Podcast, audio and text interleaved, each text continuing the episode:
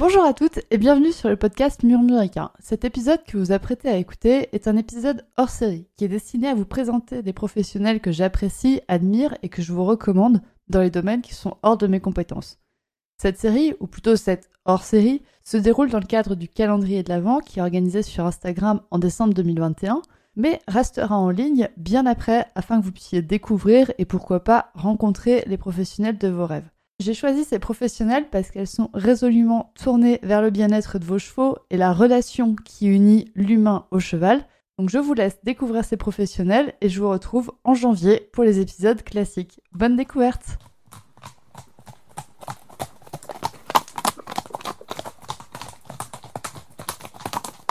Bonjour à toutes et bienvenue dans cet épisode de podcast qui va être la présentation de Amandine, qui est gérante de développement durable équestre. Alors, Amandine, est-ce que tu peux te présenter aux, auditeurs qui écoutent ce podcast? Hello à tous. Merci beaucoup, Audrey, pour me permettre de prendre la parole dans ton podcast.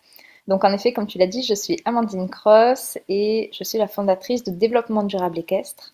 Euh, je suis cavalière depuis déjà très très longtemps, puisque j'ai eu mon premier poney à 3 ans, puisque ma maman était euh, cavalière amateur de, de saut d'obstacle.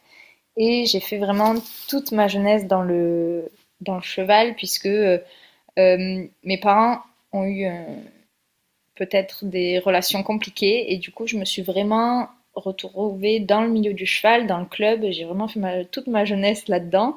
Et du coup, le cheval, pour moi, c'est vraiment quelque chose d'important. Et je me suis toujours dit qu'il fallait que j'ai un impact dans la filière du cheval.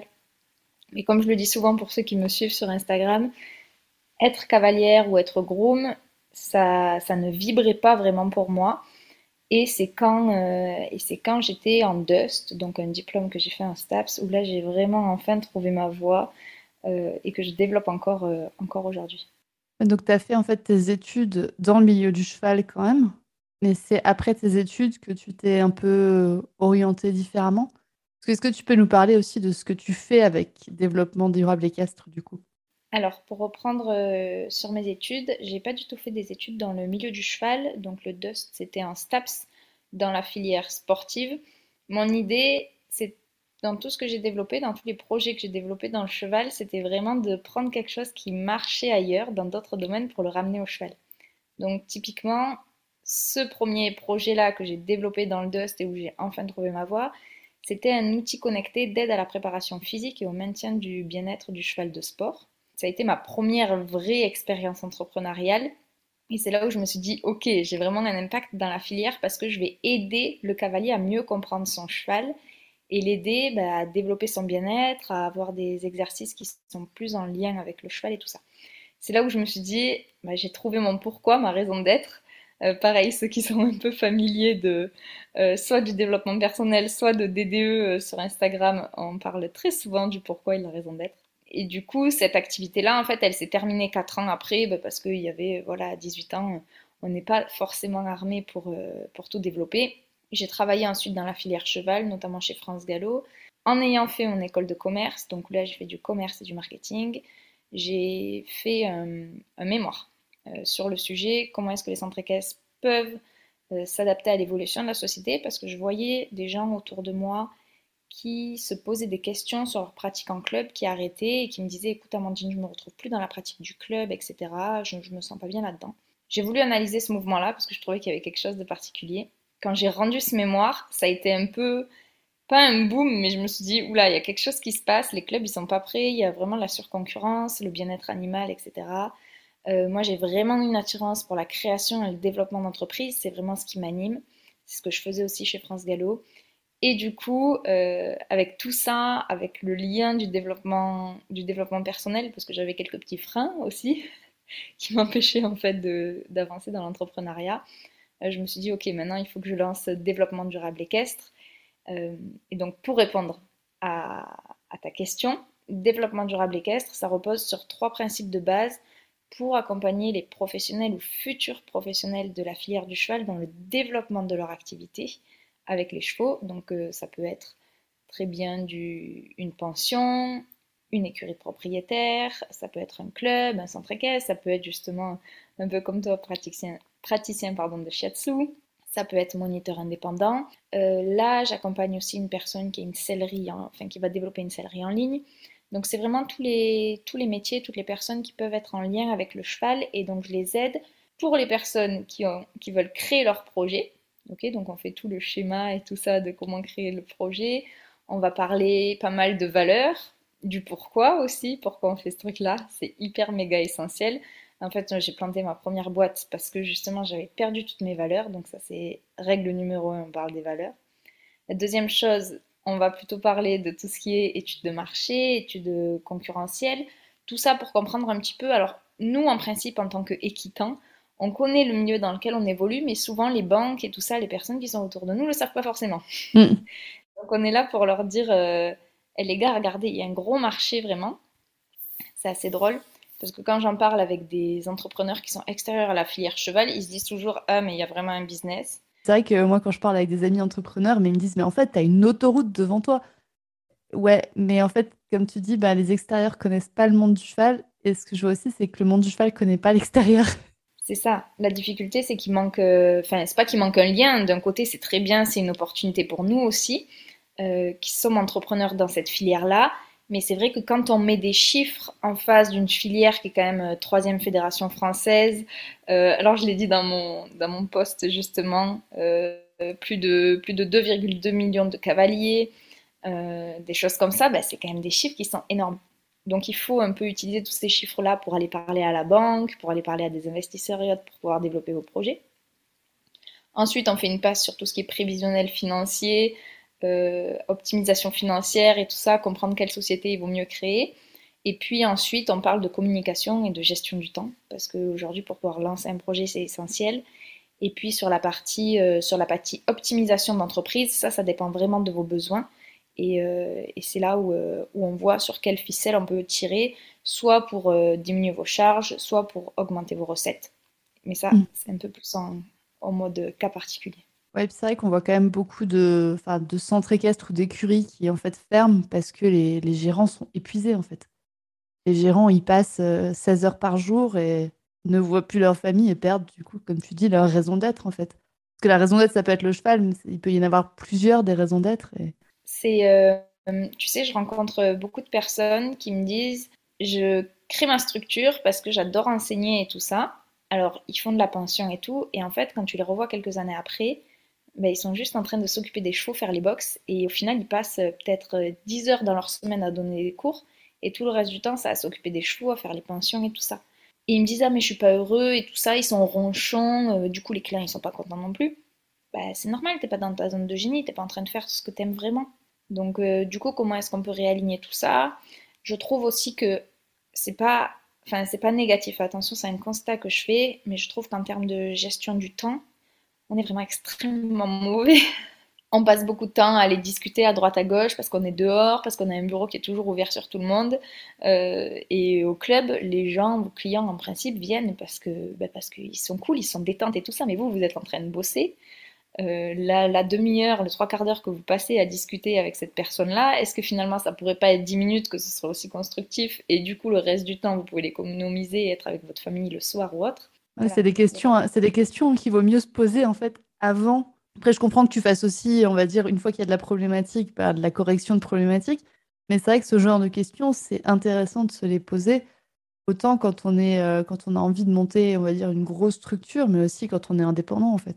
C'est ça. Et puis, euh, et puis en fait, on a beaucoup, beaucoup, beaucoup de leviers à activer sur euh, l'hébergement des chevaux, la mécanisation aussi, notre organisation. Euh, vraiment, ces trois leviers-là, ils sont euh, hyper méga impactants. C'est-à-dire que demain, pour euh, donner un exemple technico-pratique, demain, quelqu'un qui décide de faire des box de 3 par 3 en béton sans, sans mur, tu sais, qui peuvent se déplacer. sans accès à l'extérieur. Ou... Ah oui, ah oui sans, sans mur où tu peux déplacer et donc passer potentiellement un tracteur qui va te racler la rangée de box d'un coup.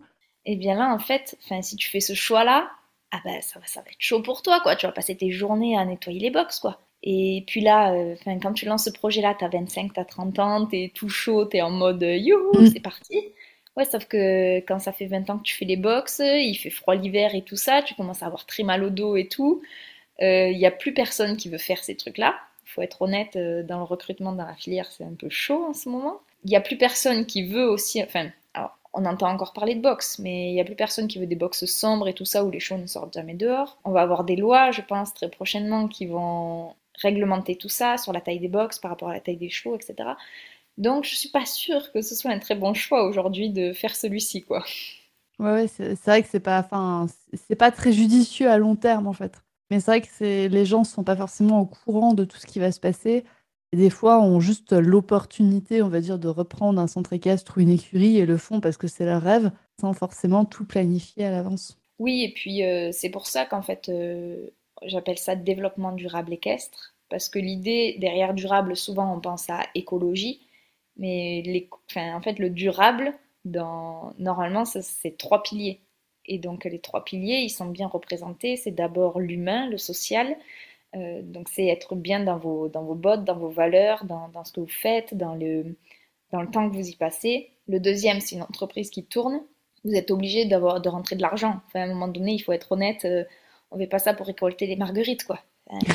fait pas ça pour les likes sur Instagram ou comme tu dis, euh, pour ramasser pour le plaisir d'être dans les crottins toute la journée. C'est ça. Moi, ça me pose pas de problème. J'ai beaucoup de personnes qui me disent Oula, l'argent, on en gagne, mais il faut pas qu'on le dise et tout. Nous, on veut pas plus développer, on veut juste optimiser et tout ça. Mais c'est très bien. Mais gagnez bien votre vie. Et, oui, il y en a qui gagnent leur vie dans le cheval. Et, et pour moi, ils devraient le dire aussi et partager les bonnes pratiques parce qu'il euh, y en a marre d'entendre à longueur de temps qu'on euh, ne peut pas se payer, qu'on bouffe que des pâtes à la fin du mois et tout. C'est pas vrai. Il y en a qui en vivent très bien. Euh, et je trouve dommage que ces personnes-là partagent pas les bonnes pratiques aussi. Parce que, voilà, il y en a et ça pourrait motiver un peu plus les personnes à faire différemment que ce qu'elles connaissent.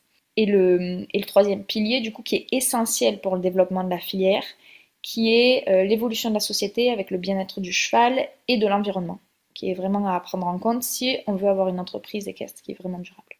Mon grand rêve, c'est vraiment de lutter contre le, contre le mal-être, mais que ce soit pour les chevaux et que ce soit pour les humains. Ouais.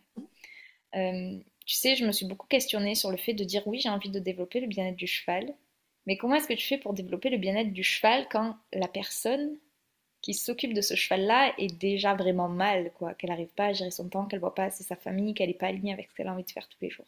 Et comme tu dis, il y, y, a une trop grosse dissonance donc à un moment donné, ça va se ressentir, mais ça va se ressentir aussi sur le bien-être des chevaux. Enfin, si le gérant est pas bien et pas aligné, bah, ça sert à rien de mettre son cheval dans un endroit qui est magnifique en théorie, mais où les humains, en fait, comme tu dis, sont ronchons, sont grognons, euh, ont mal au dos, ont des problèmes de santé et les prennent pas en charge. C'est ça, et enfin, c'est vraiment un truc qui me, tu rien quand on en parle, c'est très émotionnel.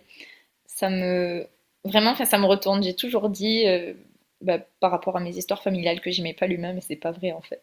j'adore l'humain. j'adore l'humain, j'adore voir des, des, humains qui sont ravis de travailler avec leurs chevaux. Pour moi, c'est un domaine de passion et on doit faire ça tous les jours avec la passion. Alors oui, il y a des jours où c'est un peu plus compliqué quand il neige, quand il pleut et tout ça, parce qu'on vit dehors, que parfois il y a des conditions un peu difficiles. Mais ça doit être tellement accessoire par rapport à la relation qu'on a au cheval au quotidien, le, notre mode de vie et tout. Enfin, Ouais, moi, c'est ce que je dis. Enfin, c'est un métier passion, mais ça veut dire qu'en fait, plus de 80% du temps, ça doit être la passion. Ok, il y a peut-être 20% de temps chiant où, comme dit, bah, tu dois faire les crottins sous la neige, etc. Enfin, où tu dois faire ta compta et t'aimes pas ça. Enfin, mais bon, il faut que faut qu'il y ait 80% de temps de plaisir, en fait. C'est exactement ça. C'est exactement ça. Et l'idée, c'est même d'arriver au moment où euh, tu te facilites tellement la vie et tu génères quand même assez d'argent pour pouvoir déléguer justement ces tâches-là que tu n'aimes pas trop faire à des entreprises qui sont spécialisées. Et je ne savais pas que tu accompagnais aussi les entrepreneurs individuels. C'est vrai que moi, je te connaissais pour les centres équestres et je ne te connaissais pas pour euh, bah, les moniteurs indépendants, les praticiens bien-être. Enfin, on en voit quand même de plus en plus qui, qui arrivent, dont moi. Donc, euh, ouais, je ne savais pas que tu faisais aussi l'accompagnement d'individuels, on va dire. Alors, en effet, j'accompagne pas seulement les, centres équestres et les écuries et autres, c'est vraiment toutes les personnes qui sont liées au domaine du cheval, parce qu'en fait, une, entreprise, elle fonctionne de la même façon. Simplement, en fonction des besoins de la personne, on va venir appuyer sur certains points spécifiques. Donc, notamment quand on parle d'indépendants, on va pas mal parler de communication, de fidélisation de la clientèle et d'offres de, de produits et de services. Mais sinon, oui, en effet, je propose je propose mes services à toutes les personnes qui sont dans la, filière cheval. Oui, donc c'est quand, même quand même une bonne nouvelle pour tout le monde. Et, et, du coup, si on veut prendre contact avec toi, on peut le faire via Instagram. Donc ton compte, c'est Développement Durable Équestre. On peut le faire via Facebook. On peut le faire via ton site internet et via YouTube. Donc la chaîne YouTube, c'est aussi Développement Durable Équestre Je la connaissais pas, elle. Yes, exactement. Alors, je l'ai lancé il y a très peu de temps. Je crois qu'il y a trois vidéos dessus pour le moment. D'accord. Donc, d'ici la diffusion du podcast, peut-être un petit peu plus. Mais, euh, mais oui, en effet, vous pouvez me retrouver sur toutes ces plateformes. bah, super. Et du coup, il y a tous les liens qui sont en description de cet épisode. Donc, du coup, les gens, quand euh, vous écoutez cet épisode, vous pouvez retrouver les, liens pour retrouver Amandine partout où elle est, sur toutes les plateformes où elle est. Eh bah, écoute, euh, super Amandine. Merci beaucoup. Un grand merci à toi, surtout Audrey, pour, bah, pour me permettre de mettre en lumière toutes ces personnes-là qui travaillent dans la filière cheval et qui font un, boulot euh, si sympa. Donc merci beaucoup. non, mais moi j'ai adoré faire cette interview, donc merci à toi. Et puis bah du coup, bonne journée et bonne journée à tous ceux qui nous écoutent. Merci, belle journée à tous.